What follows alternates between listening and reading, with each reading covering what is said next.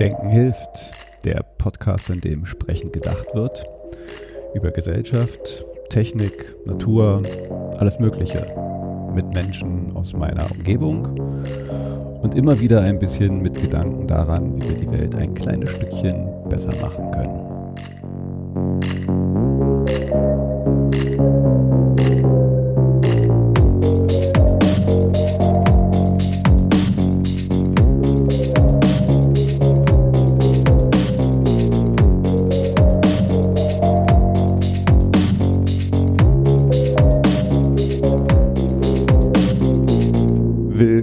Denken hilft. Eine weitere Folge, wieder heute mit dem Herrn Dr. Udo Knapp. Äh, wir haben uns für heute ähm, ein Thema vorgenommen. Ich habe es mal übertitelt mit äh, die Krisen der Zukunft. Ähm, wir vielleicht jetzt noch mal so zu einer zeitlichen Einordnung. Wir haben heute den äh, 8.4., nicht? Nee, 9. Wir haben den 9.4. sogar schon, 2021. Wir befinden uns, ähm, weiß nicht, ob man schon sagen kann, mitten in der dritten Welle der äh, Corona-Pandemie. Und äh, die äh, Nachrichten überschlagen sich zumindest hier in Deutschland äh, von, von vielen äh, Berichten, die äh, oft auch von, von Unfähigkeit, diese Krise zu managen, berichten. Und ich dachte mir, das wäre vielleicht auch mal ein ganz interessanter Anlass. Wir haben uns ja äh, in dieser kleinen Reihe, die wir machen, so ein bisschen die Themen der äh, der, der Wandel, äh, der sich jetzt in diesem Jahrzehnt vollzieht oder verziehen müsste, vorgenommen. Und ähm, ich dachte, das wäre vielleicht mal ein interessanter Anlass, diese Lage ein bisschen zu gucken, auch auf die Krisen der Zukunft und was wir aus der jetzigen Krise für die Zukunft lernen können, äh, was man gegebenenfalls auch in der Zukunft anders oder besser machen könnte, soweit wir das überschauen können. Äh, also ein bisschen zurückblickend und nach vorne blickend äh, war die Idee. Und ja, äh, Herr Knapp, ähm, ich hatte das jetzt einfach nur mal so uns als als Thema so so so hingeschmissen, äh, ohne das jetzt großartig ähm, im Detail äh, festzulegen, was wir da jetzt ganz genau erörtern wollen, weil ich dachte, das machen wir so ein bisschen im im, im Fluss des heutigen Gespräches. Was war da jetzt so Ihr Gedankengang vielleicht zu dem Thema? Also äh, der Einstieg könnte sein, dass ich die gerne die täglich in den Zeitungen breitgetretene These von der Unfähigkeit oder vom Scheitern oder von der Desorganisation äh, der Behandlung der Krise zurückweisen würde. Weil ich finde, dass die, dass das Corona-Management der Bundesregierung äh, genau betrachtet optimal ist. Optimal. Optimal. Also wenn Sie überlegen, dass es vor einem Jahr oder vor anderthalb Jahren, ja so vielleicht schon vor zwei Jahren, äh, Überraschungen gab, es gab keinen Impfstoff, es gab eine völlige Unkenntnis über die Übertragungswege, es war unklar, ob das sich zu einer Pandemie entwickeln würde und es gab eine ziemlich schnelle und konsequente Reaktion, zumindest der Bundesregierung.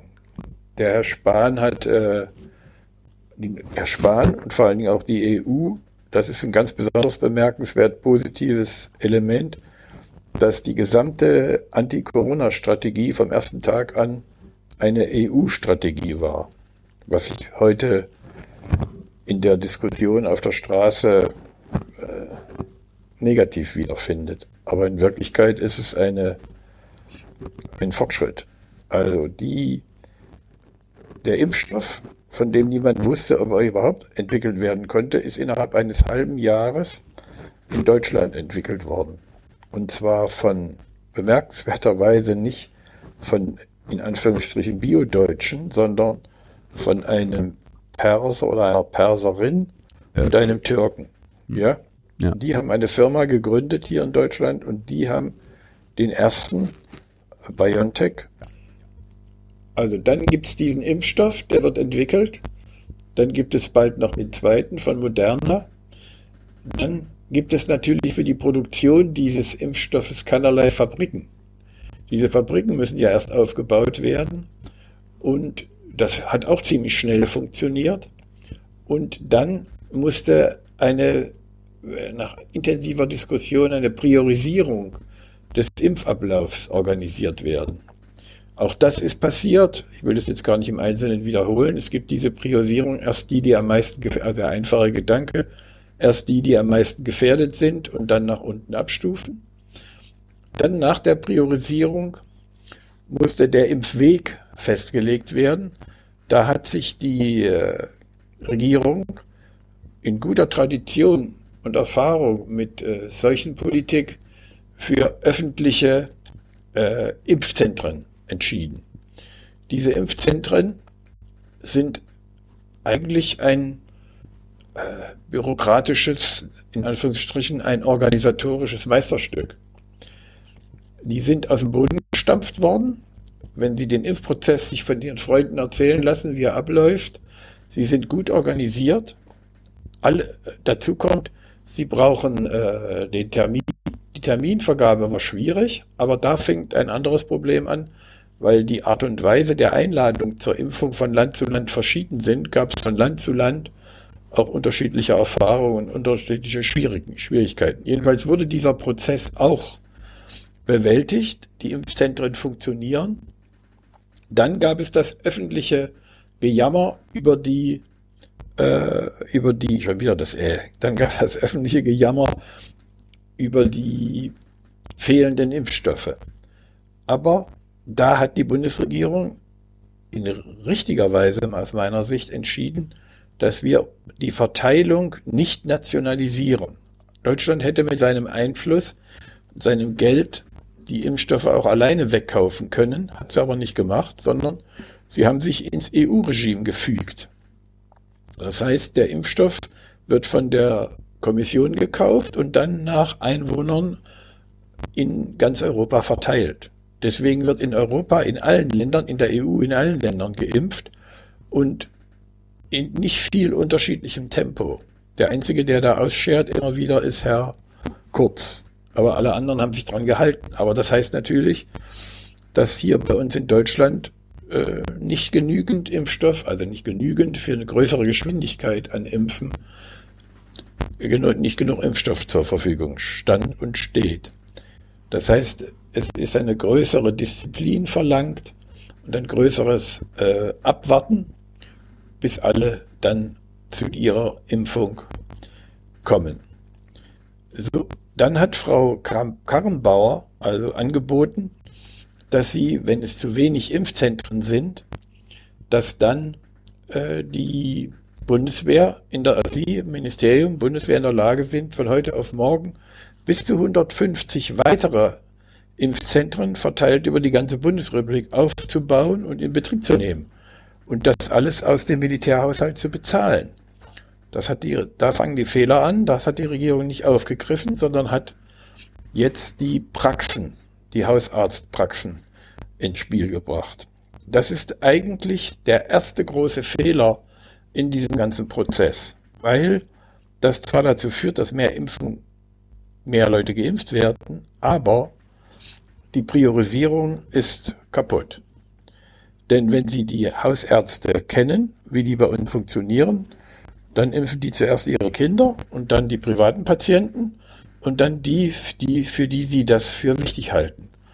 Und damit ist der ganze Prozess äh, ins Schlingern geraten. Aber das ist nicht so schlimm. Naja, ich will da mal so ein bisschen eingrätschen, weil das ist jetzt irgendwie ja sehr, sehr äh, auf einen Aspekt des Impfens gesehen und da würde ich jetzt sogar, also da kann man jetzt vielleicht sich in Details verlieren, hätten wir mehr, hätten wir äh, äh, aggressiver und anders kaufen, aber da würde ich jetzt sogar mal mich auf ihren Kurs äh, mitbegeben und gar nicht mal sagen, dass da irgendwie ein absolutes Versagen war. Ich glaube, dass ich würde trotzdem sagen, dass jetzt unsere Regierung im Sinne eines Krisenmanagements da eine ganze Menge Dinge verpasst hat, die ich jetzt nicht unbedingt aber beim Impfen sehen würde, sondern mal ein bisschen so zurückgespult von einem ersten resoluten Eingreifen und Reagieren, was ich auch wahrgenommen habe und gut fand. Und äh, wir haben, wenn ich jetzt mich mal zurück entsinne, auch wirklich zum Anfang einen ähm, einen gemeinsamen Kraftakt, der gut vermittelt wurde von der Regierung, dass man jetzt diese Welle brechen muss, dass man auf die Wissenschaft hören muss, ähm, dass man die richtigen Maßnahmen auf den Weg bringen muss, dass dann halt Gelder bereitgestellt werden müssen, die halt all diese ähm, Nachwehen eines solchen Lockdowns, den es dann gab, irgendwie äh, zum Abfedern. Also all diese Dinge wurden äh, zunächst erstmal sehr gut, glaube ich, äh, angestoßen und in die Wege geleitet und man hatte sich wirklich da auf einem guten Weg gefühlt, dass man halt auch das Problem und, und, und das Meistern gut erkannt hat. Hat dann auch, glaube ich, die erste Welle äh, gut gemanagt. Und da fängt dann das an, was ich glaube, das große, ein größeres Problem ist, was man sich für die zukünftigen Krisen mal so angucken sollte, dass dann halt mit dem, was da gewonnen wurde und das, was dann eigentlich äh, hätte passieren müssen, nicht richtig umgegangen ist. Also eine langfristige Strategie, nachhaltige, äh, äh, ja, Strategien und, und Maßnahmen zu entwickeln, die an den neuralgischen Punkten, die es gebraucht hätte, um halt auch solche Krisen oder die Krise, die ja damit nicht vorbei war, weiter zu managen. Man hat dann mal vielleicht so die, die, die notwendigen Dinge, wie Sie gerade ausgeführt haben, im, im Sinne der Impfstrategie auf den Weg gebracht. Aber das konsequente weitere Managen, ein Nachverfolgen, ein, ein, ein, ein, ein weiteres Bremsen von, von Ausbrechen in gewissen äh, Clustern, dass man da die Gesundheitsämter äh, und andere Punkte äh, ähm, so managt, dass man halt auch äh, weitere Ausbrüche kontrollieren kann, um nicht in weitere Wellen zu schossen. Die, die, die, das Management der Schulen, ähm, dass das Homeoffice äh, und, und solche anderen Dinge, die, nachdem es bekannt wurde, wie da halt äh, äh, auch eine Verbreitung ist, nie angefangen wurde. Das ist nie eine wirklich nachhaltige Strategie und nie eine, wie zum Anfang mal getane äh, Konsequenz in einem, ich nenne es jetzt mal so, draufhauen und harten Durchgreifen weitergegeben hat. Das würde ich schon sagen, ist ein Problem im Management dieser Krise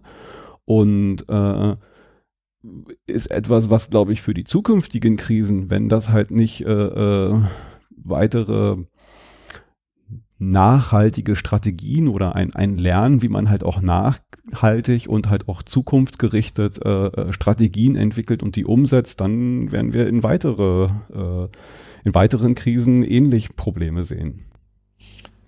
Also da, das sind zwei äh, äh, Stränge, über die man da diskutieren muss. Das erste ist nachhaltige langfristige Strategien in einer Pandemie, das ist Ihr Stichwort gewesen. Ich glaube nicht, dass es die gibt. Die es sind ja eigentlich auf dem Tisch gewesen, also da gibt es eine ganze Menge. Nee, also, nee, wir haben am Anfang äh, das gemacht, was naheliegend war. Also wir haben den Lockdown gemacht, wir haben, äh, das ist das Bemerkenswerteste auch in diesem ganzen Prozess, das hat es in vergleichbaren Situationen noch nie gegeben. Wir haben die Wissenschaft auf die Bühne geholt und anders als äh, Herr Trump in Amerika, äh, das, was die Wissenschaftler äh, plausibel und valide dargestellt haben, in Maßnahmen übersetzt. Zum Anfang. Und das ist was am Anfang, das ist was Neues. Und dann aber nicht mehr. Aber genau. das liegt aber das, das liegt aber nicht an den Strategien, sondern das liegt an den Strukturen, in denen sich diese Bearbeitung der Pandemie vollzogen hat. Und da gäbe es mehrere Punkte, über die man reden kann. Mhm. Und zwar ist das zum Beispiel der Föderalismus. Mhm.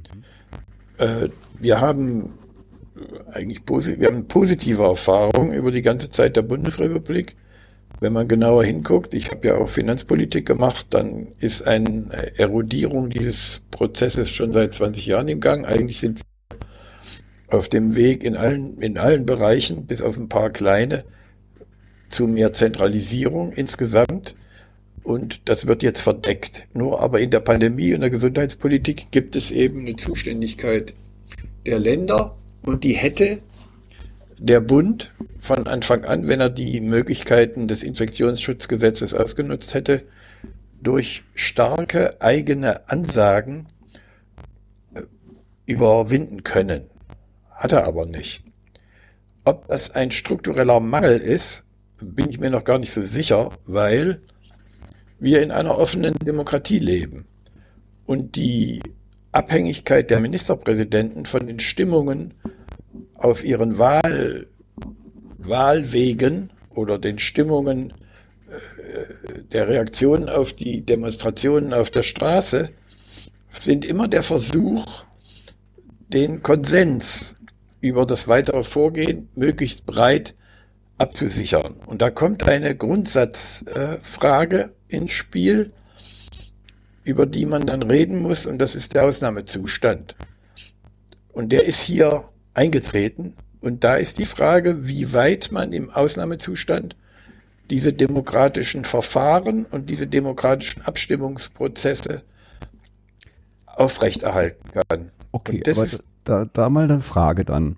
Ähm, ich bin ja, ich, grundsätzlich finde ich, dass das föderale System mit all seinen Schwächen, und da gibt es bestimmt einige, äh, äh, wo sie nicht optimal laufen, aber grundsätzlich ein gutes und ein richtiges ist. Ähm, was mich da haben Sie vielleicht ein bisschen mehr Einblicke äh, aufgrund Ihrer äh, Vergangenheit. Ähm, was mich wundert, wenn ich das jetzt richtig verstanden habe, es gibt jetzt zwar diese äh, berühmte MPK, äh, die sich dann halt immer mal wieder trifft und dann da berät, aber was es scheinbar nicht gibt, und aber vielleicht habe ich das auch falsch verstanden, aber so wie ich es verstanden habe, gibt es nicht einen richtig dedizierten Krisenstab, der permanent mit all den entsprechenden weiß ich nicht, also da kann man ja bestimmt sagen, so, da müssen jetzt welche aus den, äh, äh den Logistikabteilungen des Verteidigungsministerien, aus kommunalen XY, aus also den neuralgischen äh, Kompetenz und, und, und sonstigen Bereichen aus äh, Bund, Ländern, Kommunen, Regionen, wie auch immer, also man sowas dann zusammensetzen muss, die eigentlich permanent mit entsprechenden äh, äh, Leuten ausgestattet sind, die daran arbeiten und sich abstimmen und Zahlen einholen, Daten verarbeiten, äh, permanent Strategien erarbeiten, anpassen an die jeweilige Lage. Und wenn ich das jetzt richtig verstanden habe, gibt es ein solches Krisenzentrum äh, nicht. Und das wäre jetzt mein Anspruch eigentlich gewesen, so ein bisschen, dass ich gedacht habe, in so einer Ausnahmesituation, klar, dass man das nicht irgendwie von Tag eins hinkriegt, aber wir befinden uns ja jetzt ein bisschen länger äh, in so einer Lage und es wurden eine ganze Menge Sachen auf den Weg gebracht. Ich hätte jetzt eigentlich erwartet, dass hier wie so ein, ähm, äh, ein Impfzentrum, da wären auch ganze Arenen angemietet, dass da halt irgendwo so ein Krisenstab zusammengesetzt wird und ausgestattet wird mit den Leuten, die äh, dann ja auch äh, solche Krisen managen sollen. Aber stattdessen scheinen sich halt nur äh, alle paar Wochen so ein bisschen widerwillig äh, gefühlt äh, Ministerpräsidenten zu treffen und da so ein bisschen äh, äh, Interessenspolitik zu jonglieren und zu gucken, wen darf ich jetzt auf die Füße treten und wen nicht und wen muss ich hier zufriedenstellen und und und und so. Also so habe ich das nicht das Gefühl, dass man da eine Krise managen kann. Also ich sehe das anders. Erstens mal muss man sehen, dass wir dafür einen rechtlichen Rahmen brauchen. Wir haben die Notstandsgesetze und in den Notstandsgesetzen ist äh, für den Fall einer militärischen Bedrohung von außen eine solche Institution vorgesehen. Ein Notparlament mit entsprechenden Kompetenzen, die das äh, über das Parlament hinweg äh, diese Krise steuern kann. Äh, das gibt es für vergleichbare zivile Krisen nicht. Wir haben in der Bundesrepublik ein elaboriertes System äh, vom Technischen Hilfswerk über die Feuerwehr bis zur Bundeswehr, die in der Lage sind, auch solche besonderen Zustände im Griff zu behalten. Aber die sind aufgrund historischer Erfahrungen beschränkt. Ja, das Technische Hilfswerk und die Feuerwehr kann man einsetzen, aber Bundeswehreinsätze im Inneren sind aus guten historischen Gründen in Deutschland bisher jedenfalls auch in solchen Fällen nicht möglich. Man könnte darüber diskutieren. Und dazu kommt, dass sie wenn Sie einen solchen äh, Krisenstab einsetzen und den ermächtigen, diese Krise zu steuern, dann sind die Parlamente und die Landtage und die Öffentlichkeit äh, mehr oder weniger außen vor. Aber das sagt ja keiner. Also ich würde jetzt nicht so weit doch, gehen doch, zu doch, sagen, dass man halt, na, na, ich würde nicht so weit gehen, dass dieser Krisenstab ermächtigt sein soll, einen Durchgriff auf alle möglichen Sachen. Aber er sollte zumindestens alle Informationen äh, managen, beratend, äh, Dinge vorbereiten, koordinierend. Die Entscheidungen, also äh, dass es sowas gibt wie eine Ministerpräsidentenkonferenz, Parlamente, die halt in letzter Konsequenz Dinge entscheiden müssen, äh, ja, auf jeden Fall. Aber, aber, aber ein Krisenstab muss doch da halt sein und dann halt die, die beschlossenen Sachen halt auch logistisch. Mir geht's halt mehr um so eine organ, äh, organisatorisch-logistische Sache vorzubereitet haben um dann halt auch auf den Weg zu bringen. Schnelle Entscheidung, also das braucht dann halt schnelle Entscheidung, dann braucht es aber auch genauso eine schnelle Umsetzung. Und dazu muss eine gewisse Koordination und Logistik her, die es äh, ja wahrscheinlich so in dem Falle halt in der normalen Umständen nicht gibt, aber dann plötzlich benötigt wird in einem Krisenfall. Und äh, ich habe das Gefühl, dass es diese, diese Infrastrukturen, diese äh, logistischen Infrastrukturen einfach nicht gibt. Das stimmt nicht. Also ich war ja mal Landrat, ja, und äh, da ist man gleichzeitig der oberste Katastrophenschützer. Also und bei uns auf der Insel zum Beispiel, da wenn dann Hochwasser war, ja, und Land unter war, dann der Katastrophenfall ausberufen und dann war ich der oberste Katastrophenschützer. Das hat mir wirklich gut gefallen, denn ich konnte dann, äh, ich hatte dann unter der Begleitung von Feuerwehr und technischem Hilfswerk und auch wenn es nötig war, Amtshilfe von der Bundeswehr, haben wir dann äh, gegen den Sturm gekämpft, ja. Und da gab es den Katastrophenschutz und der Landrat war der Oberste und was ich gesagt habe, wurde gemacht am Ende. Ich habe entschieden. Diese Struktur gibt's auf höherer Ebene, also für vergleichbare Großereignisse auch nicht. Es gab auch, wenn Sie sich an Herrn Schmidt erinnern, wie der die Großkrise diese Sturmflut in Hamburg äh, damals gemanagt hat, da war eine ähnliche Struktur, die man setzen kann. Aber hier bei der Pandemie ist das, also weil es absolutes Neuland ist, was wir hatten ja keine Pandemie bis jetzt in dem Umfang, ist dies eine ähnliche Struktur auf Bundesebene oder auch auf Länderebene nicht vorhanden. Deswegen hat man die MPK bemüht. Nun war ich ja selber lange Abteilungsleiter und dann auch auf verschiedenen anderen Ebenen. Habe an solchen MPKs in der zweiten Reihe teilgenommen oder vor allen Dingen, ich habe sie mit vorbereitet. Und da sehe ich dann tatsächlich äh, gegenüber unserer Arbeit, also zum Beispiel bei der Ausarbeitung des Solidarpakts Anfang der, in den 90er Jahren, äh, Anfang der zwei, also um die 2000, da sehe ich einen großen Unterschied weil die Qualität der Vorbereitung dieser Ministerpräsidentenkonferenzen offensichtlich schlecht ist. Da ist ein Defizit, aber das sagt nichts gegen die Strukturen. Also weil normalerweise läuft das so, dass gibt's diese MPK und wenn die MPK vorbereitet wird, da gibt's eine Tagesordnung und dann gibt's in jeder Staatskanzlei eine kleine, ein Referat oder manchmal sogar eine Abteilung, die diese Konferenzen vorbereiten. Dann werden da Vorlagen geschrieben, also Entscheidungsvorlagen geschrieben. Und diese Entscheidungsvorlagen werden zwischen den Beteiligten abgestimmt. Also die beteiligten Ministerien, äh, die beteiligten Länder, immer wer was dazu zu sagen hat zu diesem Ding, ist dort einbezogen. Und dann wird Punkt für Punkt ein Kompromiss erarbeitet, dem dann alle zustimmen kann. Und es bleiben nur ein, zwei zentrale strategische Punkte übrig, über die dann die Chefs entscheiden. Ja, also die kriegen ein Papier, wo sie, äh, wo, wo, wo sie eigentlich nur noch einen einzigen Punkt zu diskutieren, aber der ist dann natürlich meistens von hoher öffentlicher Wirksamkeit etc. etc. Und hier ist das ganz anders gelaufen. Hier haben sich die Ministerpräsidenten getroffen und haben äh, wie in einer Skatrunde oder auch was weiß ich, also ohne entsprechende Vorbereitung, manchmal zwölf Stunden am Stück Ministerpräsidenten, das müssen Sie sich mal vorstellen, äh, darüber diskutiert, was man jetzt machen soll.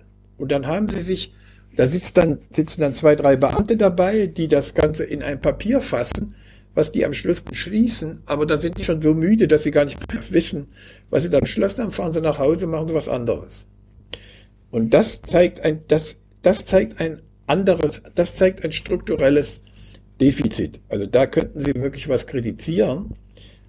Das hat mit dem realen Prozess der Pandemiebekämpfung nichts zu tun. Das ist ein strukturelles Defizit der Abstimmung zwischen Bund und Ländern und der Regierungstechnik.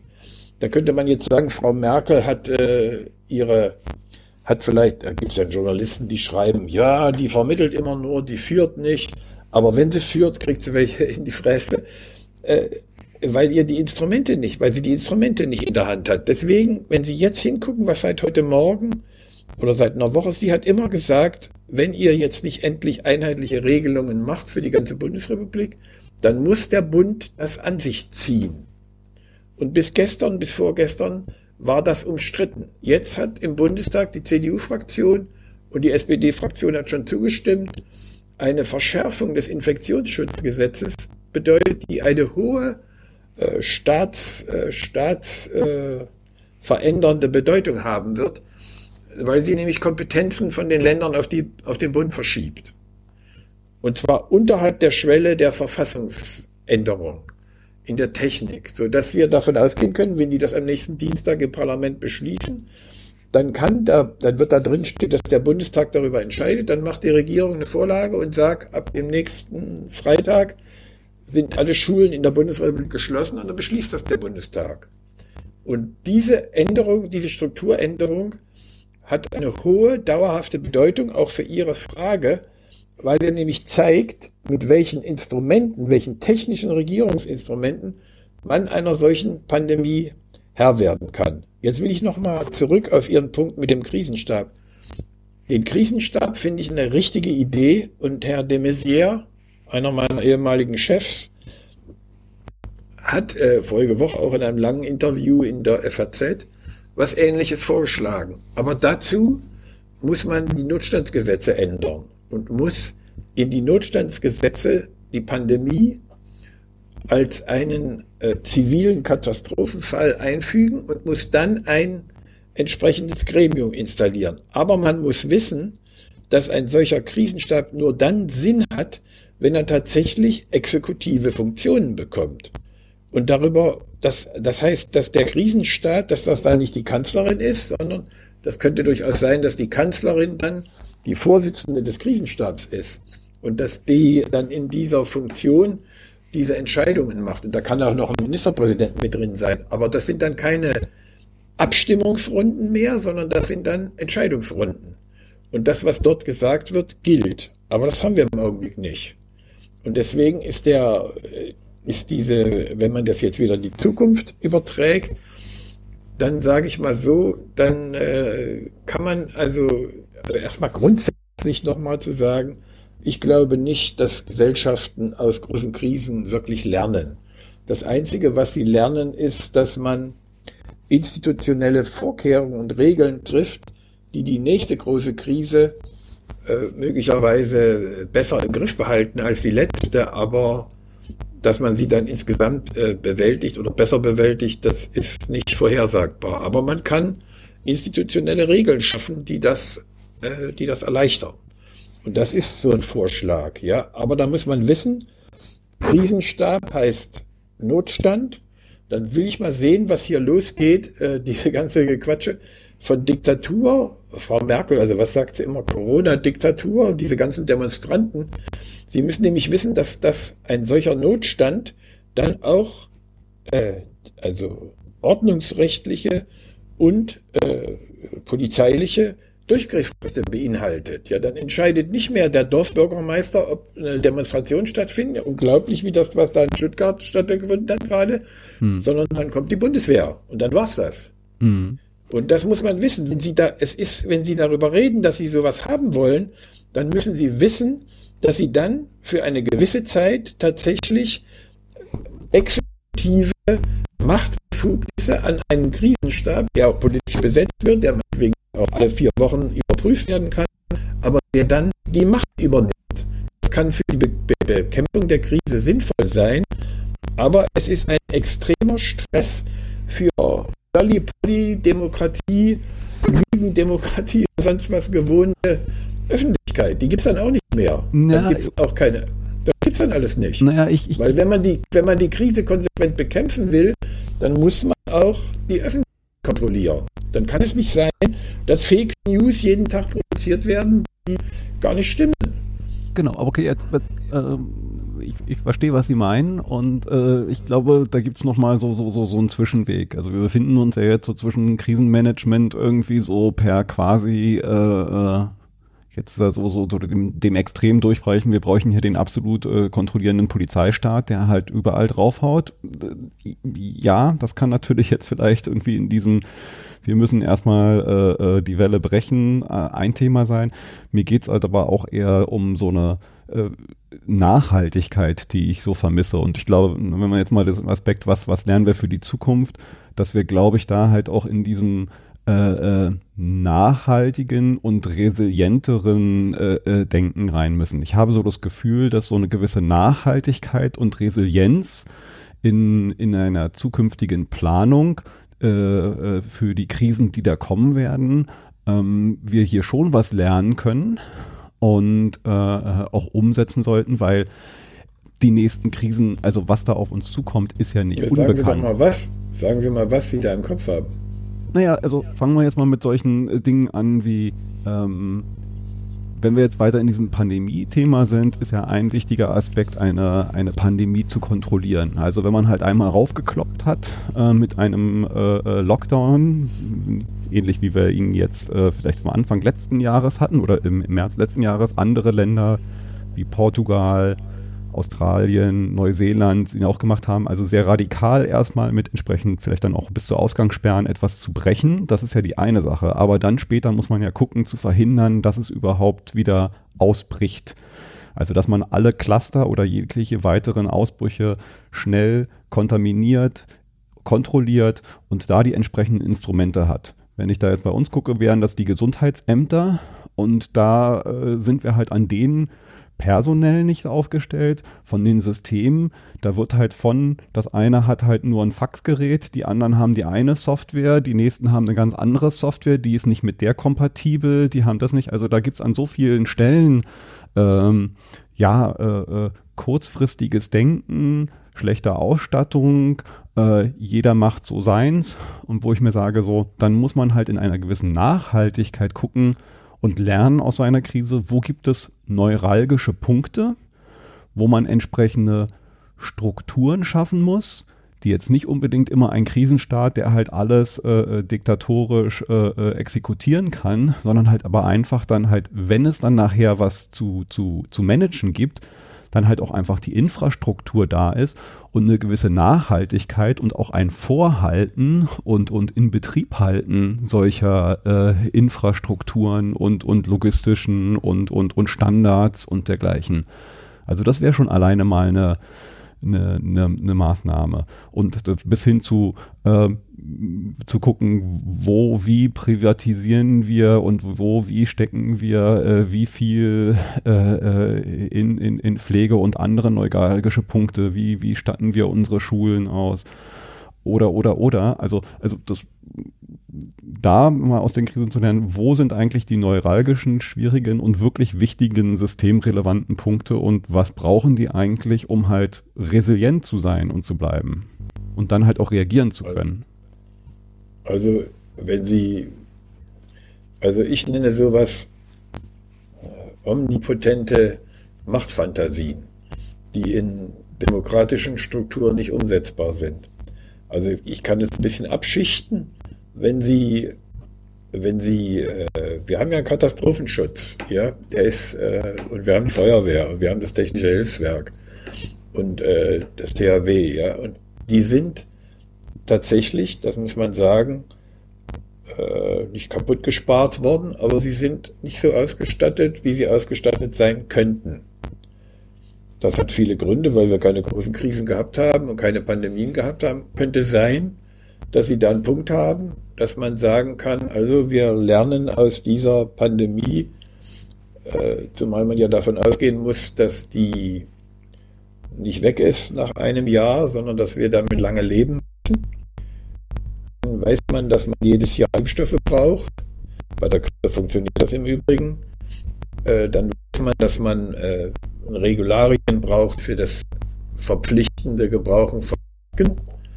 Dann weiß man, dass man Regularien braucht für Reservebetten, Krankenhäuser und sowas.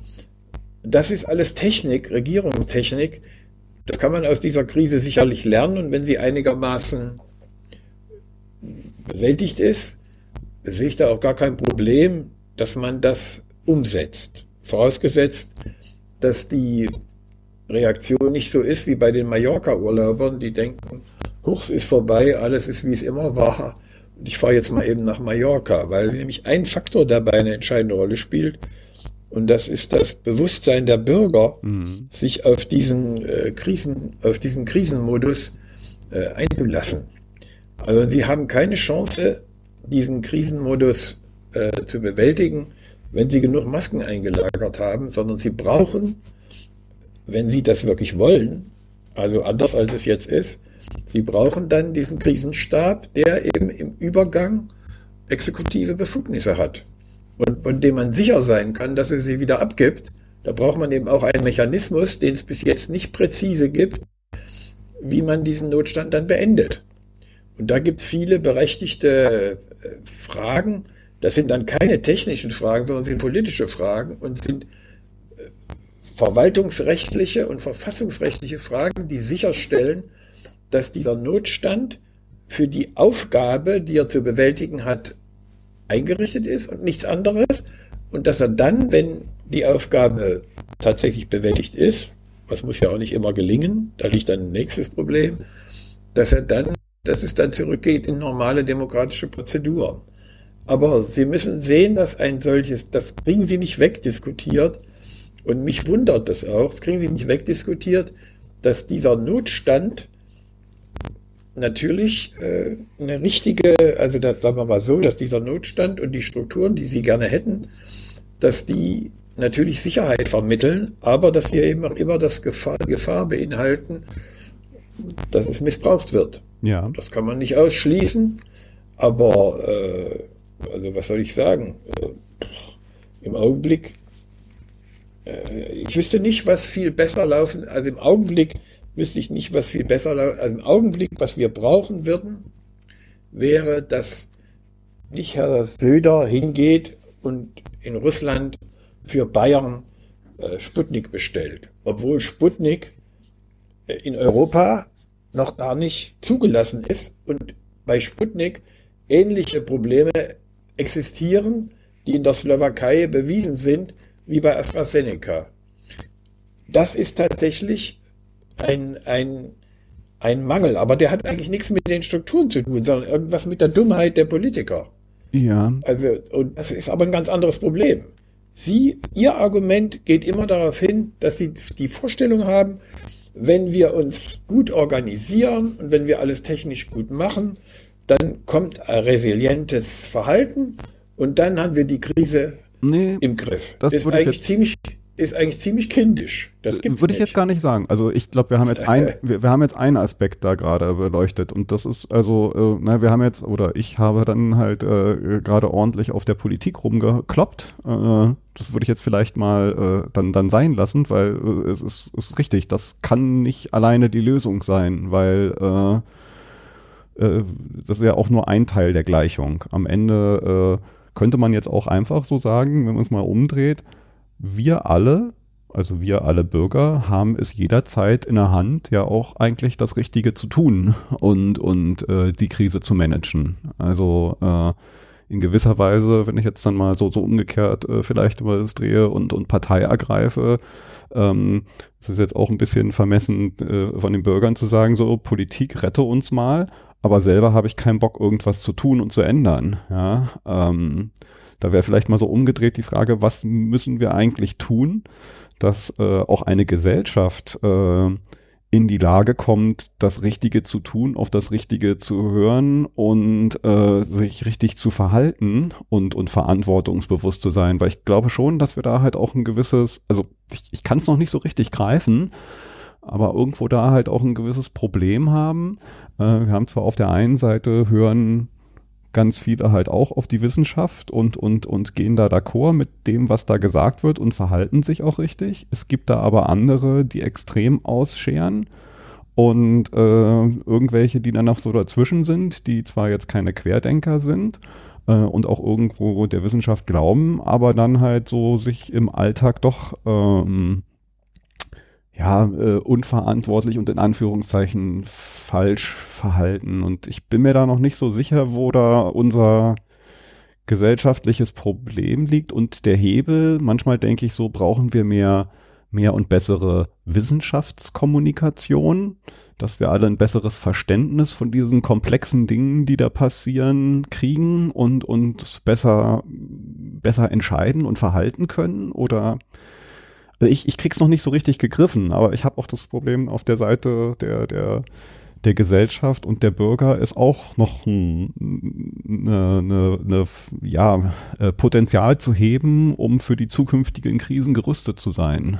Also da habe ich auch eine ganz andere Sicht. Ja, erstens, ich gehe mal davon aus, dass die oder ich kann sagen, dass die Mehrheit der Bevölkerung trotz äh, der Klabauterei und der Kakophonie, die die politisch Führenden da inszenieren, ein überaus hohes Maß an äh, Zustimmung, konstruktiven Verhalten und äh, Akzeptieren notwendiger Maßnahmen äh, zeigt.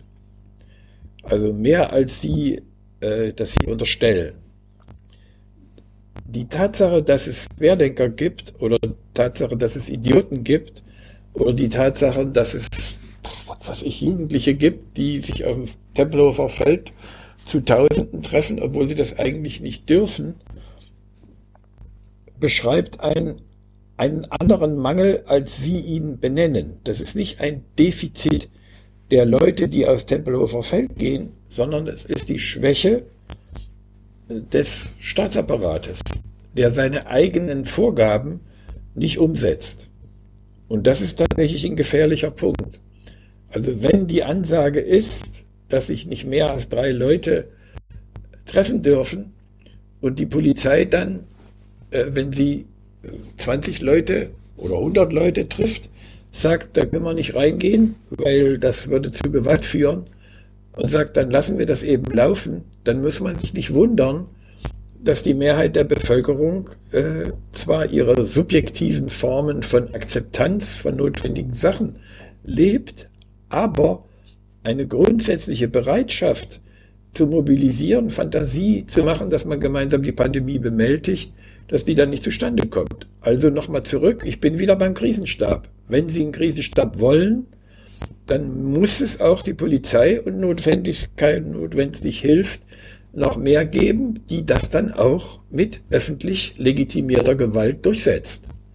Kann doch nicht sein, dass wir sagen, man darf sich da nicht treffen oder gehen Sie mal in den Gleisdreieckpark oder gehen Sie mal äh, sonst gucken sich das an. Da kann man nur sagen, wenn man einigermaßen bei Verstand ist, geht man da nicht hin.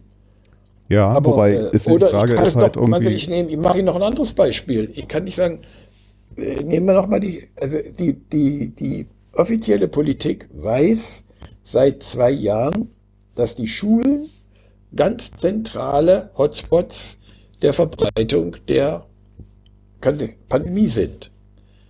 Und weil sie dem Druck der Eltern nicht widerstehen oder weil sie, da nicht dann wieder bei ihnen, weil sie nicht in der Lage sind, den digitalen Unterricht so zu organisieren, dass er aushaltbar ist, oder weil niemand bereit ist, die Wirtschaft zu zwingen, äh, mitzuarbeiten an der Herstellung der Bedingungen für vernünftigen Homeunterricht. Deswegen läuft das in ein so disparates Konzept aus, wo sich dann Eltern, die GW und alle möglichen Leute aufrechnen und sagen, die Kinder müssen in die Schule, aber sie sollen sich nicht anstecken. Und dann kommt dann so ein Blödsinn raus, wie gestern bei Bürgermeister Müller, der dann verkündet, dass ab nächste Woche, ab 19. müssen die ersten bis die sechsten Klasse wieder in die Schule gehen aber der Klassenlehrer soll dann bitteschön zweimal in der Woche alle seine Kinder testen. Sind die verrückt? Wie soll das funktionieren? Das funktioniert doch nicht. Das weiß ich auch nicht. Und, Aber das da ist, und da sehen Sie, das ist, Regie, das ist, das ist ein anderes Problem, als Sie beschreiben. Es hat nichts mit gesellschaftlicher Verständnis zu tun. Es ist einfach äh, wie soll ich sagen, die überlegen nicht richtig, was sie da machen. Und sie haben Angst vor der Bevölkerung, vor negativer Rede und haben, es fehlen Strukturen klarer Ansage. Das ist was anderes, als Sie gesagt haben. Wenn Sie einen Krisenstab wollen, kriegen Sie ihn. Aber dann müssen Sie ihn auch akzeptieren. Und dann heißt es aus Berlin, ab Dienstag gehen in der ganzen Bundesrepublik, egal was, welchem Dorf das wie ist, die Türen in den Schulen zu. Punkt. Oder man sagt, als erstes werden jetzt nicht mehr Krankenpfleger geimpft, sondern wenn die Schulen auf sind, werden alle Lehrer geimpft, zum Beispiel. Haben wir oder, dann. Oder was weiß ich. Also auf jeden Fall, es geht dann um Eck und das, und da drücken sie sich immer drum rum, wenn sie über so Resilienz und so ein Zeug reden. Wenn man die Pandemie konsequent bekämpfen will, dann muss man auch bereit sein, gewisse demokratische Freiheiten. Total. Ja Auf jeden nicht, Fall. Man muss Grundrechte abgeben erstmal. Nein, nein, nein, das ist auch falsch. Wir geben ja keine Grundrechte ab. Naja, wir, dieses Gequatsche okay, immer. Grundrechte von, abgeben tun wir sie nicht, aber Blödsinn. wir werden wir, eingeschränkt. Wir, nein, nein, aber werden wir denn wirklich eingeschränkt? Die Meinungsfreiheit ist nicht eingeschränkt ich kann nicht saufen gehen, ich kann nicht in den Club gehen oder sowas. Hat das was mit Freiheit zu tun? Das ist doch lächerlich. Also ich meine, wenn Sie Freiheit wollen, dann gehen Sie mal nach, äh, also, äh, nach, nach, Russland oder irgendwo ja, nach gut, China aber ich meine, wenn man jetzt mal, wenn man jetzt bestimmte wissen, Berufsgruppen, bestimmte Berufsgruppen haben erstmal sozusagen äh, ein quasi in Anführungszeichen Berufsverbot. Sie können aufgrund der Pandemiekontrolle ihren Beruf nicht ausüben. Punkt. Ja, also und? sie werden gezwungen. Also insofern ist es halt für die schon halt irgendwie eine gewisse Einschränkung, ob man das jetzt Einschränkung, ja. Absetzung, also es ist Sagen ein Sie mir mal ein Beispiel. Musiker, also alle, die im Nachtleben, in, in, in Restaurants und dergleichen, im Kulturbetrieb im weitesten Sinne arbeiten, können ihr, aber lieber ihr Beruf Herr Wern, nicht ausüben. Ja, aber lieber Herr Wern, das ist doch ein, das ist doch ein Luxusproblem. Wenn ich Musiker werde, Moment, wenn ich Musiker werde, dann weiß ich, dass ich ein prekäres Leben führen will. Das geht dann eben nicht anders. Und ich kann da nicht hingehen und kann sagen, dann äh, kann er, kann zu Hartz IV gehen und muss der Musiker sich eben auch bei Hartz IV hinten anstellen oder muss sich was Neues überlegen. Aber den Luxus, den wir in unserem Leben haben, vom Restaurant über das Theater bis sonst wohin, der muss dann eben für zwei Jahre ja, genau. also ich, ich die Luft ja, anhalten. Genau. Ich bin, ja d'accord, ich bin ja d'accord, dass es so ist. Das, das ist die Notwendigkeit, die wir brauchen, ja, um solche Krisen zu managen. Dann, ich ich ja, jammer gar nicht darüber. Das, ich jammer gar nicht darüber. Ich jammer ja, gar nicht. Aber dann, ja, aber dann, dann, dann sage ich Ihnen, das hat nichts mit Resilienz zu tun. Das ist einfach eine Ansage, die scheiße ist. Also Nein, Musiker, Resilienz kommt dann, wenn wir halt in der Lage sind, halt äh, solche Krisen zu managen. Insofern, dass wir halt sagen können, so, ja, du kannst deinen Beruf nicht ausüben, aber wir fangen dich auf und, und wir vermitteln es dir. Ich würde gerade eigentlich davor noch zu so einem Punkt irgendwie machen, äh, also äh, ich, ich habe so ein Gefühl, dass wir halt in gewisser Weise halt auch äh, oder ist die Frage eher, haben wir halt auch in gewisser Weise ähm, ein, ein, ein Vermittlungsproblem? Also äh, wenn ich jetzt mal äh, scheinbar kriegen andere Staaten äh, ja die harten Maßnahmen vermittelt und die Bevölkerung geht d'accord und und und und trägt sie. Und ähm, äh, versteht es. Und ähm, ich, ich habe so das Gefühl, wenn sie, wie sie sagen, so, so die Politiker wissen nicht so richtig, was sie da machen oder sagen oder haben äh, äh Angst vor dem oder dem oder dem Interessensgruppen. Ähm, Gibt es da so eine gewisse äh, Problematik, äh, auch die Notwendigkeit von Maßnahmen entsprechend zu erklären, zu vermitteln und die Leute alle oder alle anderen Beteiligten, nicht nur die Bürger, sondern halt auch äh, äh die weiteren Gruppen, die da halt mitten Einfluss haben, äh, äh, mitzunehmen und, und an einen Strang ziehen zu lassen? Da haben wir eine Differenz, ja. Sie glauben, dass Sie äh, repressive Maßnahmen, die notwendig sind, ja, die die Leute in schwierige Situationen bringen, dass Sie die erklären können und dass die Leute die dann freiwillig akzeptieren. Das ist doch ganz gegen jede Erfahrung aus unserem Alltag. Ich meine, es nervt doch schon, wenn man die Geschwindigkeit einhalten soll. Auf der Straße, wo man normalerweise 50 fährt, geht auf einmal 30, ja. Und wenn die Polizei nicht da ist, fahre ich natürlich 50. Und das ist einfach, da gibt es dann eben Straßen nicht. für. Äh, ja, aber die, äh, jetzt meine Frau sagt immer, bitte schön, halte mal das, die Geschwindigkeit ein, mache ich dann auch. weil ich nicht immer dafür bezahlen will. Aber ich will nur, was ich damit sagen will. Aber das ist ja auch schon ein sehr destruktives äh, äh, Bild, irgendwie finde ich jetzt mal, würde ich immer so sagen, so, so der, der, der, der Menschen und der Bürger zu sagen, so, pff, eigentlich sind die alle äh, äh, blöd, weil die machen ja dann sowieso irgendwie das Falsche. Ich Nein, glaube halt irgendwie, wenn man halt sie. Das ist falsch zu sagen, dass sie blöd sind. Das ist menschliches Verhalten. Ich, das ist doch ganz normal. Ich will mich doch nicht, ich will doch nicht das, was unser schönes Leben ist, lasse ich mir doch nicht, wenn es nicht notwendig ist oder wenn ich nicht dazu gezwungen werde, am Ende das frei, also diese Vorstellung, dass man sich freiwillig in ein solches Regime fügt, die ist, äh, widerspricht eigentlich meiner gesellschaftlichen Erfahrung. Was nicht heißt, dass ich das Vernunft nicht auch in breiteren Zusammenhängen äh, verstanden werden kann. Das will ich gar nicht bestreiten. Und das wäre schön, wenn das so ist. Und wenn wir mal jetzt wechseln wir mal den Horizont, wenn ich mir gucke, dass also wie, wie, wie die Deutschen aus dem Faschismus in demokratische Verhältnisse gewachsen sind, ja, dann will ich das mal parallelisieren, das Beispiel. Was glauben Sie, was in Deutschland passiert wäre, wenn die Amis nicht da gewesen wären und wenn sie nicht in Deutschland geblieben wären und nicht jede Zeitung zensiert hätten? und nicht jeden Richter, der ernannt worden ist, auf seine Nazi-Vergangenheit überprüft haben, wie gut naja, das war oder sind nicht. Sind ja auch genügend trotzdem durchgekommen. Übrig geblieben. Ja, also. eben, eben, das will ich Ihnen doch nur, das ist doch das Beispiel, was ich sage. So, dass ich, ich, sage, ich sage jetzt, was ich eben sage, es ist nicht, den Menschen vorzuwerfen, dass sie sich vor der Vernunft, vor der historischen Einsicht, vor der Notwendigkeit, sich in ein Pandemieregime zu fügen, versuchen zu drücken. Darüber kann man sich aufregen. Aber wenn es nicht ein gewisses Maß an, an, an legitimem, das ist das Wichtige dabei, an legitimem, legalem Zwang gibt, ja, dann wird das nicht funktionieren. Und das ist der eigentliche Kern der ganzen Diskussion. Wenn man den Krisenstab will, wenn man die Pandemie besser organisieren will, dann braucht man Strukturen, die demokratisch legitimiert sind und legal organisiert sind, damit dieses Durchgreifen, was da notwendig ist, auch Zustimmung findet. Und das findet es nicht über Erklärungen. Diese Erklärungsversuche, die können Sie doch jeden Tag äh, verfolgen. Jeder erklärt was anderes.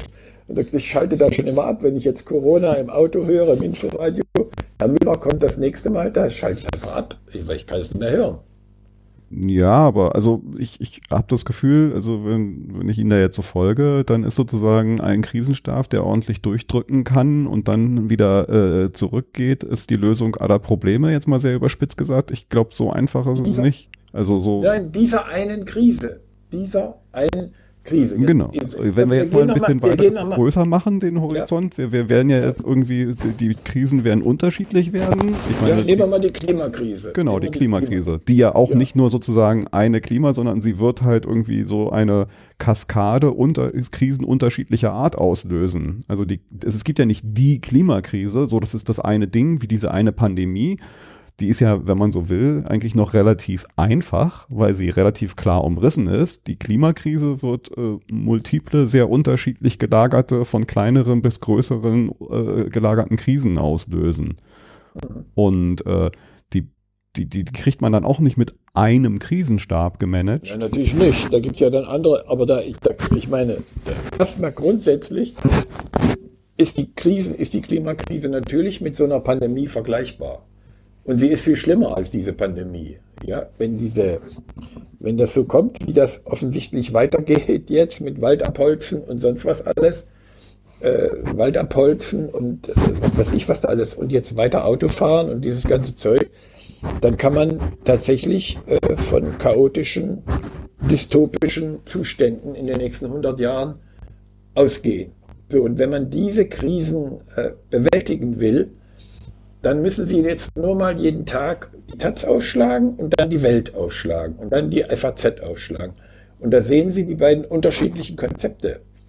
Die einen sagen, also die Taz sagt, von einem bestimmten Punkt an muss dann ordnungsrechtlich durchgegriffen werden. Das heißt, äh, es wird eben kein Benzinauto mehr zugelassen. Das heißt, der, der gesamte Verbrauch von fossilen Energien wird eingestellt. Und das geht nicht, wenn Sie das dem freien gesellschaftlichen Prozess überlassen. Das ist dann auch die Maßnahme, die politisch beschlossene Maßnahme des Parlaments, das in dieser Frage wie ein großer. Sie, sind ja gerade irgendwo am Mikrofon dran die ganze Zeit. Äh, ja, kann es sein, dass Sie da am da so jetzt besser? Ah jetzt ja, besser? jetzt sind da ja, Also nochmal. Ja. Der Gedanke ist, dass Sie, also der Gedanke ist, dann fungiert dass die Regierung, das Parlament, die regierende Partei, oh, der Bundeskanzler Baer, Baerbock oder was weiß ich, die dann solche Gesetze beschließen, die dann aber bindend sind und die wirklich strukturverändernde haben. Die heißen, fossile Brennstoffe werden für Mobilität nicht mehr verwendet. Punkt. Aus die Maus. Das haben Sie dann jetzt, das sehen Sie ja, wenn Sie jetzt gucken, wie ist denn das, wie das gemacht wird. Das geht dann so, dass man sagt, ja, bis 2030, ab zwei, bis 2030 dürfen keine fossilen Autos mehr, äh, ab 2030 dürfen keine mehr verkauft zugelassen werden. Ja, so. Das ist ja ein Eingriff von einer Dimension, das produziert hunderttausende Arbeitslose, das produziert überflüssige Straßen, das produziert äh, einen völlig neuen Begriff von Mobilität, was alles dazugehört, ja. Das ist Krisenpolitik. Ja, finde ich ehrlich gesagt auch nicht nachhaltig. Also es ist im Sinne auch nur ein, ein, ein Reagieren auf eine bestimmte Sache. Also wenn man jetzt mal in so einer gewissen Nachhaltigkeit denkt, finde ich sowas auch nicht wirklich äh, äh, nachhaltig, weil es haut irgendwie auch nur auf ein Symptom rauf äh, den Eindruck machend, dann, dann kriegt man es irgendwie geregelt und, und äh, macht, glaube ich, auch mehr Missmut anstatt vielleicht mal so ein bisschen tiefer zu gehen und, und an, an, an ein paar anderen Stellen noch zu drehen, weil, weil ähm, nennen Sie mir die, nennen Sie mir die tieferen Stellen.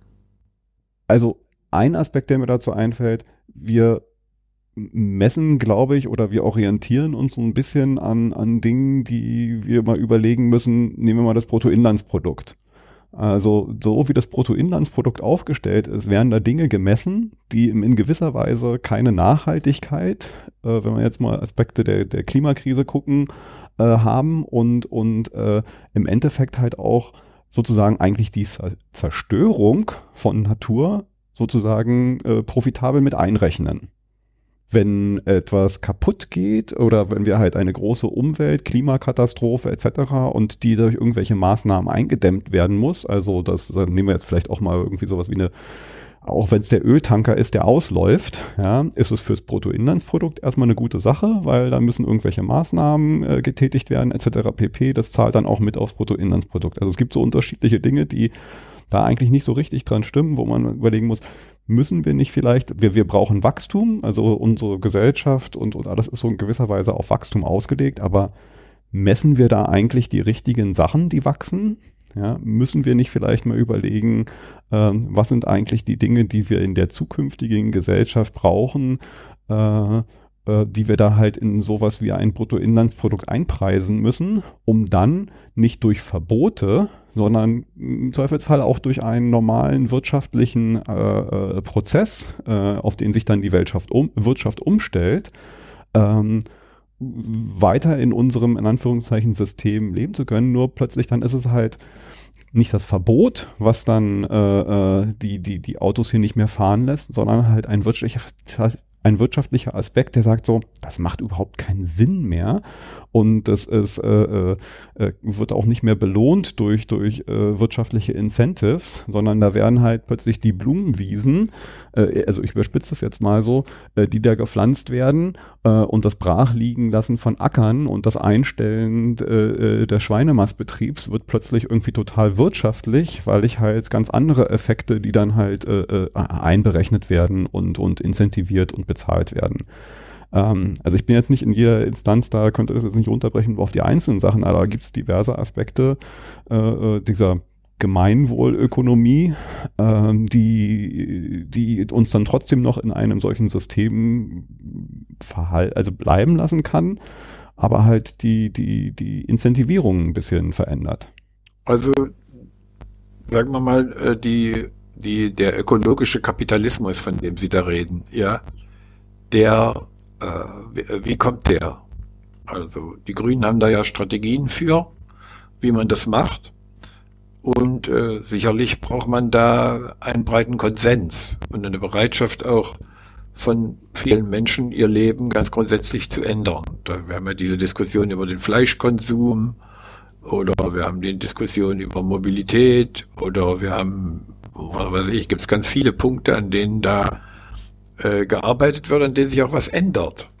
Und man kann ja sehen, dass die Industrie selber äh, diese, diesen Wandel zu einer, sagen wir mal, ökologisch verantwortlichen Industrie nicht mehr ausschließt, sondern selber mit vorantreibt, um dann auch dann mit ökologischen Sachen entsprechenden Konsum zu erzeugen und damit Geld zu verdienen und Arbeit zu schaffen, diesen ganzen Zusammenhang. Den gibt es ja und diesen Wandel, der ist ja unterwegs. Aber das das Bild, das sie vermitteln, ja, oder das sie einklagen, ist, dass so, dass ich äh, ist ein ziemliches Vertrauen, dass die Gesellschaft selber äh, das einsieht und ihr Verhalten, ihren Lebensstil und ihre ihre Interessen, ihren Konsum, ihre Lebensziele äh, darauf einstellt, freiwillig. Und äh, da äh, das an dem Bild, dass das freiwillig nur freiwillig geht, da bin ich ganz bei Ihnen, das halte ich auch so, aber äh, die Erfahrung aus Pandemien und solchen Großkrisen ist, dass sie äh, durch die Krisen mit Strukturen äh, Leitplanken setzen müssen. Leitplanken ist ein gutes Bild, ja. Und Leitplanken äh, ist eine, eine Leitplanke, ist, die wirkt dann auch. Jenseits der Planke, über die Planke kommen sie nicht rüber. Innerhalb dieser Planke müssen bleiben, aber innerhalb dieser Planke können sie sich dann wirklich frei entfalten und entwickeln. Aber die Planke ist das Wichtige, ja. dass die Gesellschaft bereit findet, sich diese Planke zu akzeptieren. Und da sind sie tatsächlich beim Krisenmanagement ich würde das nicht Krisenmanagement nennen, das können Sie dann auch Zukunftsmanagement äh, nennen. Ja. Das ist dann, äh, ist dann aber, es ist Ordnungspolitik, es ist Strukturpolitik. Es ist, äh, wie, wie bauen wir, wir bauen eben in Zukunft keine Straßen mehr, sondern wir bauen Eisenbahnschienen. Oder wir, wir schaffen Arbeitsverhältnisse. Das diskutieren Sie ja bei der Digitalisierung dass wir die Mobilität der Arbeitskräfte nicht mehr brauchen? Oder machen wir mit den leerlaufenden? Also wenn die Stadt nicht mehr das Zentrum von idiotischen Konsumorgien in äh, Kaufhauspalästen und sonst was ist, was machen wir da mit diesen leeren Innenstädten? Das wird nicht abgehen, ohne dass sie da eine Städtebaupolitik oder eine Stadtplanung oder irgendwas machen, auf das man sich verständigt, oder äh, und dann in Ordnungsrecht übersetzt, also in Baurecht übersetzt. Und das ist eigentlich das Wichtigste, dass, also wenn ich es jetzt verallgemeinere, wonach Sie gefragt haben, ist, dass die, dass die, die Entwicklung äh, gesetzlicher, rechtlich verbindlicher, verfassungsgemäßer, freiheitlicher Strukturen entwickelt wird, die diesen Prozess des Wandels der Weltgesellschaft hin zu einem ökologischen Leben mit dem Rest der Erde, dass die unterwegs, also dass die auf den Weg kommt. Aber dahin, auf dem Weg dahin, da gibt's, äh, was weiß ich, wie gehen Sie mit der Migration um, die aufgrund von Klima kommt? Äh, lassen wir einfach alle rein, lassen Sie nicht rein. Die Diskussion kennen Sie doch. Ja, ja. Ab so, und deswegen sage ich, also die Vorstellung, dass man, oder das ist ein Traum, den Sie da dauernd äh, formulieren. Es braucht organisierte. Welchen Traum formuliere ich? Dass ich das, dass ich das Bruttoinlandsprodukt ein bisschen umschrauben will? Warum ist das ein nein, Traum? Nein, nein, nein. Sie formulieren den Traum, dass sie, dass die Menschen, ja, weil sie das einsehen, dass es nicht mehr anders geht, dass sie sich dann unter ein anderes Regime freiwillig fügen. Nee, ich glaube, nee, nee, nee, so naiv bin ich nicht. Also, nee, äh, das, aber es klingt so. Dann, dann mache ich falsch. Ich, ich glaube nicht, dass die Leute so, da, da, äh, äh, kenne ich die Menschen äh, schon. Nee, das, das muss ein, das muss ein Prozess sein, wo man sie halt, ähm, also man, man muss ihnen was anderes, äh, genauso Positives oder, oder Attraktives ja irgendwie bieten. Also im Moment ist ja, das, bleiben was Sie sozusagen. jetzt mal bei dem Satz. Wir nehmen nur mal den Satz. Ja, man muss ihnen sowas Gleiches, Attraktives und Positives bilden. Das wird es nicht geben. Das ist Wunschdenken. Warum? Also da, da, da Nehmen wir ein Beispiel. Im Moment, Im Moment ist, im Moment ist der große Traum. Also wir sind, wir haben uns auf einen Pfad, der ist irgendwie, also nur, ich überspitze jetzt vielleicht mal wieder ein bisschen, um, um, um das rüberzubringen. Äh, nur wenn ich viel konsumiere und das neueste Telefon und und hier die dicken Sachen, also im Moment wird viel irgendwie dieses dieses äh, das das was die Menschen wollen über einen Konsum äh, äh definiert. Und sozusagen, wenn mir dieser Konsum, wenn mir dieses dreimal Mallorca im Jahr und, und äh, was weiß ich nicht, was alles irgendwie, was man will mir mein drittes Auto auch noch wegnehmen, also dann, dann geht irgendwie das große Jahr los. Also äh, und ich ja, ich, ich bin auch der Meinung, äh, dass einfach so jetzt mit einem Verbot und und hier Regeln und wir müssen es jetzt auf die anderen nehmen, das das das funktioniert nicht. Also das das kann man nicht einfach tun, wenn man halt eine eine Gesellschaft sich über 30, 40, 50 oder wie auch immer viel viel Jahre so so so Stück für Stück dahin entwickelt hat. Ja, da kann man nicht irgendwie einen Schalter umlegen und sagen so, jetzt werden alle das akzeptieren, dass sie plötzlich halt irgendwie dann? das nicht mehr machen. Äh, also man muss Bilder entwickeln und halt auch Konzepte entwickeln und, und auch sich auf den Weg begehen, dass halt es etwas attraktiv wird, was nicht damit zu tun hat, äh, drei Autos zu haben, sondern halt äh, eine ich, ich habe kein absolutes Konzept, aber ich glaube halt irgendwie, man muss äh, äh in gewisser Weise die, die, die äh, die Dinge, die auch ein gutes Leben äh, äh, sein können, gesund zu sein und und äh, in eine äh, äh, Kultur zu haben und und und andere Dinge äh, äh, höher schätzen und höher bewerten und und da halt irgendwie eine gewisse ja, Vermittlung anderer äh, äh, äh, äh, Werte mit auf den Weg zu bringen. Und dies fängt dann gewisserweise, glaube ich, halt auch an, sie äh, mit einzupreisen in, in, in, in Wirtschaftsfaktoren, dass es dann halt nicht mehr so ein Verzicht ist, äh, vegan zu essen, sondern halt auch etwas ist, was man halt gut findet und will. Und äh, das äh,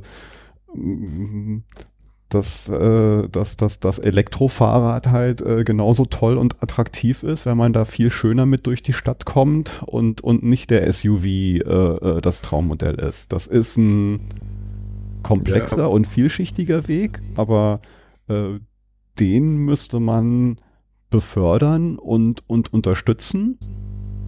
Seit ja, aber, ja, gucken wir, da ist, also ich habe da ein Aber. Eigentlich finde ich das äh, richtig. Ja? Also das hieße ja, dass, dass die Politik so gut ist, dass sie äh, die notwendigen Veränderungen äh, so auf den Weg bringt und so organisiert, dass die Menschen das einsehen, nicht nur einsehen, sondern dass sie das positiv aufgreifen und als Freiheitsgewinn äh, erleben und dann auch leben. Ja. Aber in Wirklichkeit ist es Verzicht. Und das ist die, das ist das eigentliche Drama dabei. Weil, weil dieses, also, also ich meine, da, also ich, ich bin ganz bei Ihnen. Also natürlich muss man diese Bilder entwickeln. Natürlich muss man eine Politik machen, die schrittweise sich dahin entwickelt. Ja, macht Nur irgendwann ist der ja. Verzicht ja viel größer, ne? Also die Frage ist, wie kriegt man das halt, das ist, da sind wir wahrscheinlich wieder so einer ähnlichen Problematik wie jetzt, dass halt dieses so, äh, ähm, there is no glory in prevention, sagt man ja in dieser Pandemie. Also es gibt da keine Ehrerbringung, indem man was verhindert. Und jetzt sind wir in einer ähnlichen Sache, wenn wir mit der Klimakrise, wir müssen eigentlich jetzt dir was verhindern, verbieten und das wird keiner sehen, äh, sondern erstmal anders empfinden. Aber eigentlich ist es auf eine längere Frist eigentlich ein, ein Zugewinn an, an, an, an Freiheit, an gutem Leben, weil wenn man es nicht tut, ist äh, ziemlich bald ziemlich viel weniger gutes Leben oder für sehr viel weniger Leute noch ein gutes Leben. Ja, das sagen Sie, das mag auch so sein, aber dann müssen Sie noch überlegen, wie Sie das unter die Leute bringen. Also das, das von dem guten Leben, also, also ich sage mal so, ich würde den Begriff äh, äh, mit dem guten Leben, Sie verbinden den ja immer mit Änderungen von Konsumstilen. Ja, also sage ich mal, anstatt einem SUV tut es auch ein Elektrofahrrad. Ja, also das ist jetzt ein Beispiel. Ja. ja. So, und das ist dann das bessere Leben. Das ist aber auf einer Ebene von, von Konsumieren. Aber das gute Leben, dieser Begriff, der kommt aus einer ganz anderen Denktradition. Das, das gute Leben heißt, äh, in sicheren, freiheitlichen, republikanischen, demokratischen Strukturen leben, wo Gesetze gelten. Und wenn diese Gesetze so sind, ja, dass sie mir dieses, also dass sie mir, dass sie, dass sie so sind, dass ich mich diesem Leben, ohne dass ich es als Terror äh, erlebe oder als oktroyiert empfinde, dass ich da mit umgehen kann, dann kann man von gutem Leben reden. Aber guten Leben, gutes Leben ist nicht der Unterschied zwischen äh, äh, SUV und äh, also das äh, und Elektrofahrrad.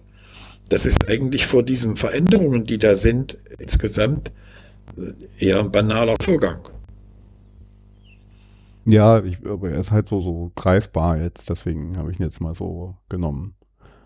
Naja, das ist ein ganz gutes Beispiel, in dem man das die Frage klären kann. Genau. Ja. Aber auf der anderen Seite, wenn wir jetzt mal ein bisschen vielleicht hakeln wir uns mal da fest, irgendwie den SUV und den Städten. Ich meine, wir bewegen uns mit, äh, wenn wir es jetzt sozusagen mal sagen wir mal, wir lassen es jetzt mal so frei laufen, wie es bisher, also äh, weiter SUVs und und äh, so viel ihr wollt und und bitte Verbrenner und und nee, bleiben nee, auf nee, die, äh, ich ja. überspitze es mal, wir bleiben auf dem Pfad. Ja. Dann haben wir hier Städte, die ja im Endeffekt auch nicht lebenswert sind weil sie sind nur noch vollgeparkt mit, mit Blechkarren. Es gibt keine. Sind wir jetzt schon, ja. Genau, wir, da sind wir ja schon fast eigentlich. Es, es gibt keine wirklichen ja. Freiräume ja. mehr, wo ja. man kann seine Kinder nicht mehr auf die Straße lassen, weil man Angst nee. hat, sie, dass sie umgefahren werden von solchen Geräten und so.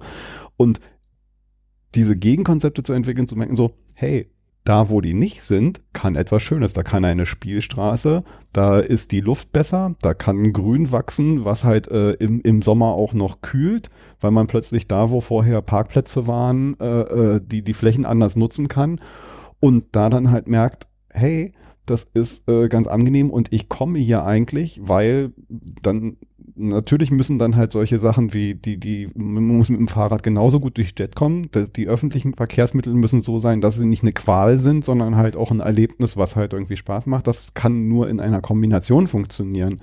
Aber dann hat man ja schon wieder das, das, das Positivbeispiel dazu. Nur ja, aber wir sind halt uns da, an der Stelle sind wir uns gar nicht so weit auseinander, das ist doch logisch, ja. Also ist doch so, na klar, also wir können ja hier die, wir können ja mal gucken, seit 30 Jahren diskutieren wir hier in der Bergmannstraße in Kreuzberg, ja, äh, dass wir da den Verkehr raus haben wollen. Dass er nicht rausgekommen ist, bis heute nicht. Ja, jetzt vielleicht vom nächsten Jahr an wird sich das ändern. Äh, aber es hat 30 Jahre gedauert. Für eine alberne Frage, äh, eine Straße vom Autoverkehr frei zu machen. Also 30 Jahre haben das die Leute verhindert. Die Leute haben es verhindert, nicht die Politik. Hm. Die Leute haben es verhindert. Ja. Wie kann so man jetzt, denn äh, so ein Umdenken schaffen? Also was, was, ich, ich, ich, ich schmeiß diese Sachen jetzt Umdenken.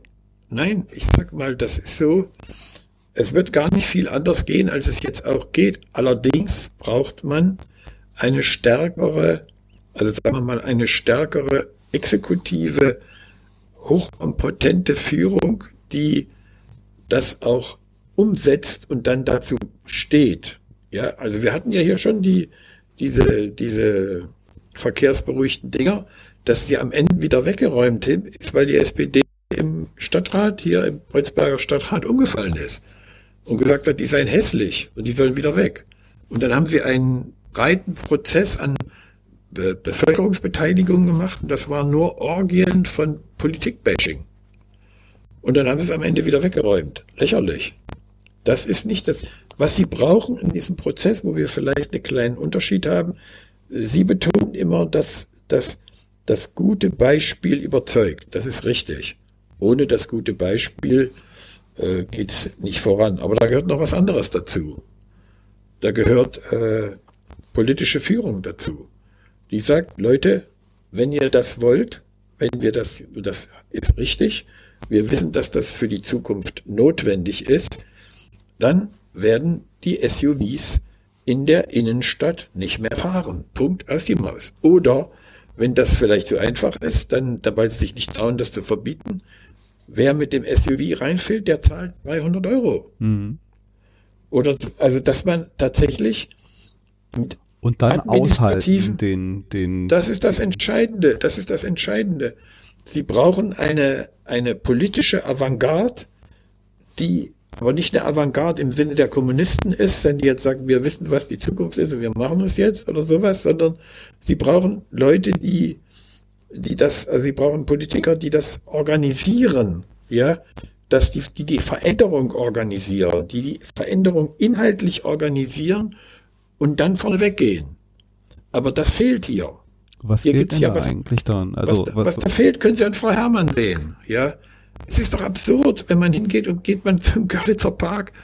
Äh, das ist mittlerweile eine europaweite Lachnummer, äh, wie die da mit den, mit den Dealern umgehen. Weil das arme Flüchtlinge sind, kann da gedealt werden. Punkt. Das ist doch äh, das ist albern. Wir haben ja kein alternatives Konzept da. Oder ich meine, wir können ja auch. Na gut, ich meine, als die CDU da äh, ihr, ihr Was genau so Baupolitik war es wo ja auch nicht besser. Also da ist Nein, ja, aber ja, aber das muss man jetzt, da muss also jetzt haben sie ein Beispiel, ist vielleicht kein gutes Beispiel, aber sie können ja die Wohnungspolitik nehmen. Es ist doch schließlich die Politik gewesen, die die ganzen kommunalen Wohnungen verkauft hat. War doch nicht nötig. Ja, ich, ich finde den Punkt, den, den Sie da gerade hatten, ganz gut und da wollte ich jetzt nochmal nachfragen. Äh, also wenn es vielleicht dieser Typ Politiker oder Politikerin, die da in gewisser Weise diesen Wandel dann halt auch sozusagen das, was gut ist, äh, äh, äh, konsequent mal durchsetzt und halt auch aushält den Proteststurm. Ähm, was, also ist es halt einfach nur so, so der Typus Politiker, der da fehlt? Oder ist es noch äh, damit verbunden noch irgendwas anderes, dass sie dann halt nicht umkippen, dass sie die Leute mitnehmen? Also ich, ich kann es, also ich, ich frage mich noch so, so, was, es da noch? Ja, das ist ein, das ist halt was mit Elite und mit Führung zu tun, hat was mit Verantwortungsethik zu tun. Ja, Trauen also, sich da die, die, also es, es hatten nein, die dafür diese, andere? War da ja klar. Willy Brandt anders als, äh, weil er halt dann gesagt hat, so, scheiß drauf, was die alle sagen, ich ziehe jetzt hier meine äh, Ostpolitik durch. Deswegen wurde er gewählt. Dasselbe genau. ist bei Kretschmann ja auch. Der wird gewählt, weil sie wissen, ja, der, also ich mache das bei Kretschmann an einem Beispiel. Ja, da gibt's die Einrichtung von zwei Nationalparks in Baden-Württemberg, ja. Da gibt's ja bei den Grünen immer diese Philosophie, die Bürger beteiligen, reden, reden, reden, reden. Und dann hat der Kretschmann ist dann immer auf die Versammlungen gegangen und hat er gesagt, Leute, wir brauchen diesen Nationalpark. Wir haben jetzt alle Einwände gehört. Wir haben ganz viele von eurer Kritik aufgenommen, aber der Park kommt jetzt. Punkt. Aus die Maus und im Parlament wird es beschlossen. Und dann wurde der Park eingerichtet. Und heute leben die Leute davon. Hm. Und das, das ist das, was das Überzeugende. Also Menschen, die sich also einfach mal was trauen und das dann das durchsetzen. Ist nicht eine Frage, das ist nicht eine Frage von Trauen, das ist eine Frage von Verantwortungsethik ich meine, jetzt äh, nehmen Sie mal Greta, ja. Hm. Also es ist doch eine Schande, ja, dass man eine 16-Jährige in der UNO reden lässt, anstatt selber die Probleme zu lösen. Dass die Leute sich nicht schämen, das ist doch absurd. Das ist ein junges Mädchen, die soll ihre Jugend genießen, sonst was machen.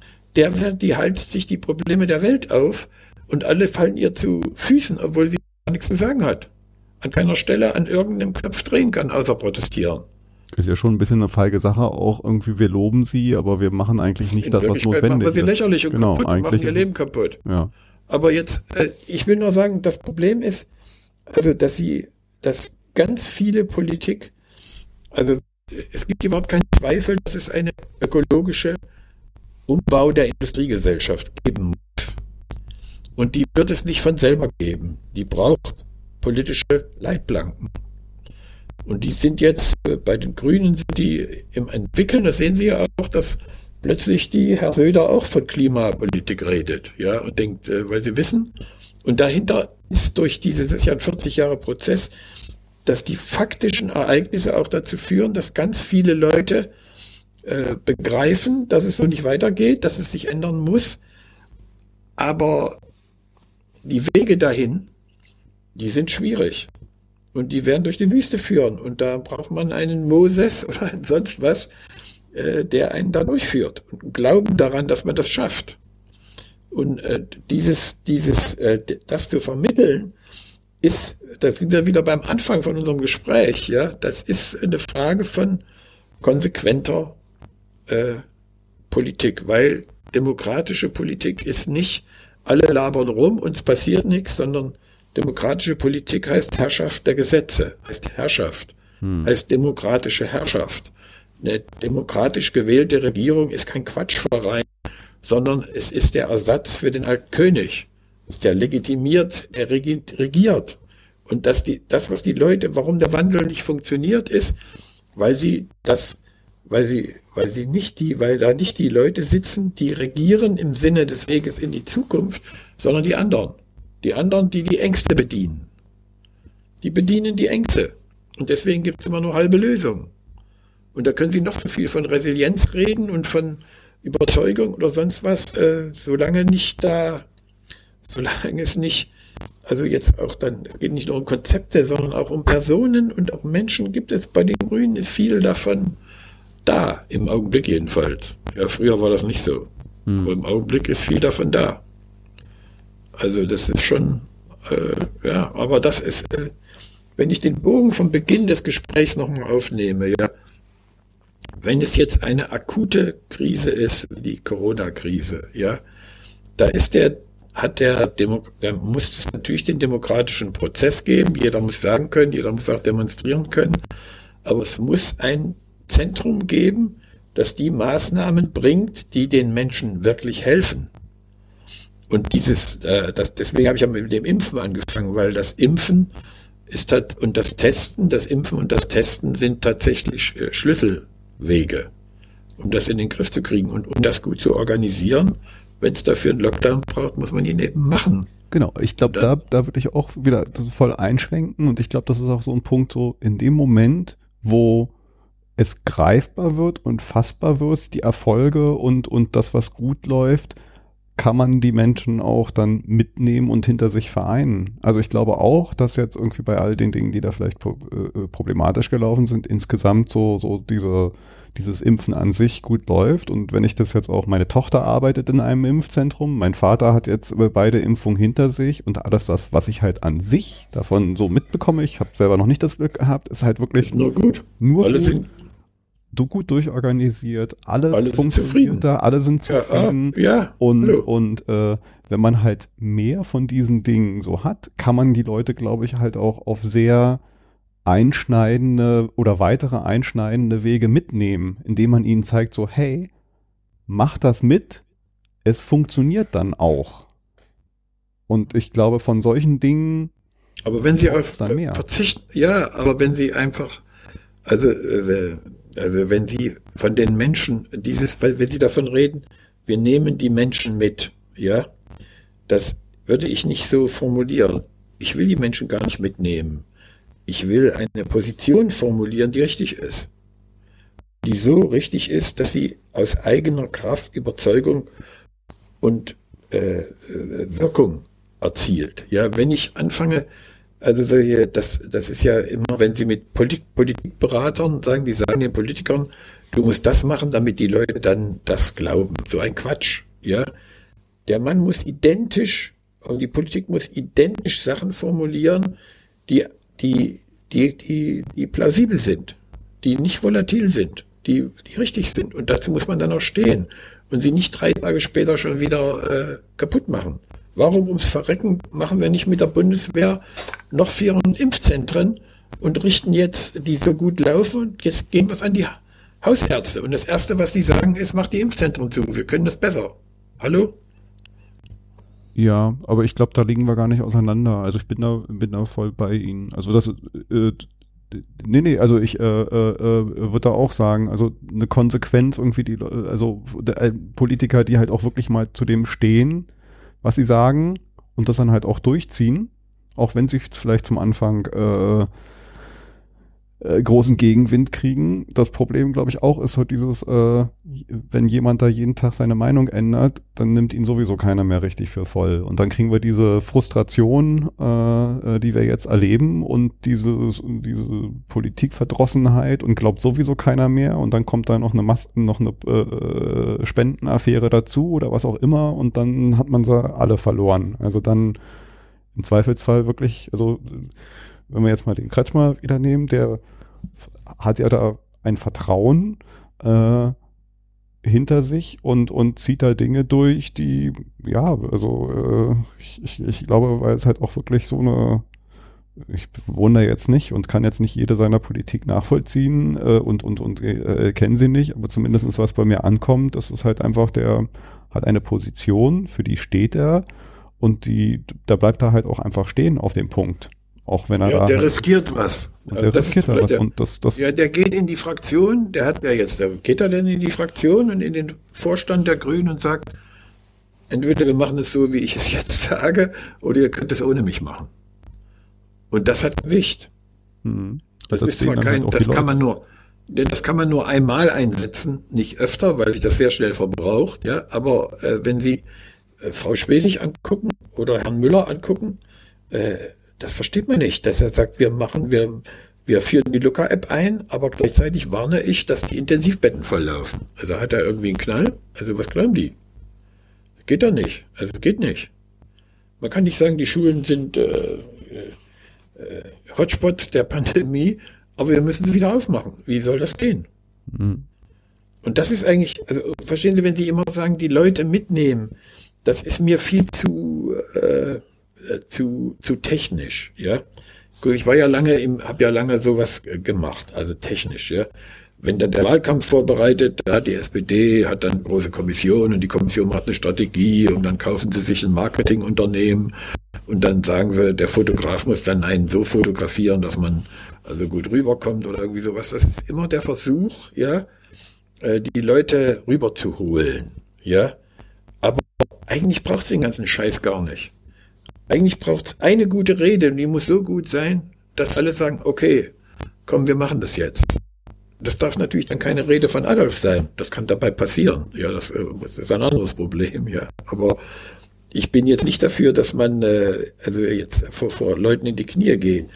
Aber wir wissen doch, äh, was die Zukunft, alle wissen das, was die Zukunft äh, der Menschheit, wo ich das Wort furchtbar finde, im ist nächsten ja- 100 Jahren ist. Und, Aber, aber dann ist jetzt, das Mitnehmen ja dann trotzdem. Also, äh, aber ich glaube, das Problem ist dann vielleicht eher, dass man halt das Mitnehmen eher so interpretiert, ich muss jetzt mal hier noch mit 10 Millionen weiteren äh, äh, Umfragen versuchen zu fühlen, was die wollen und dann Ja, genau, dem, das noch bedienen, dem noch bedienen, anstatt eine eigene Idee und Ja, ein eigenes ja. Konzept und einen der Punkt. konsequenten Weg zu zeigen und sagen so, hey, Das ist der Punkt. Das ist der da Punkt. müssen wir lang gehen. Und das, Das ist der Punkt.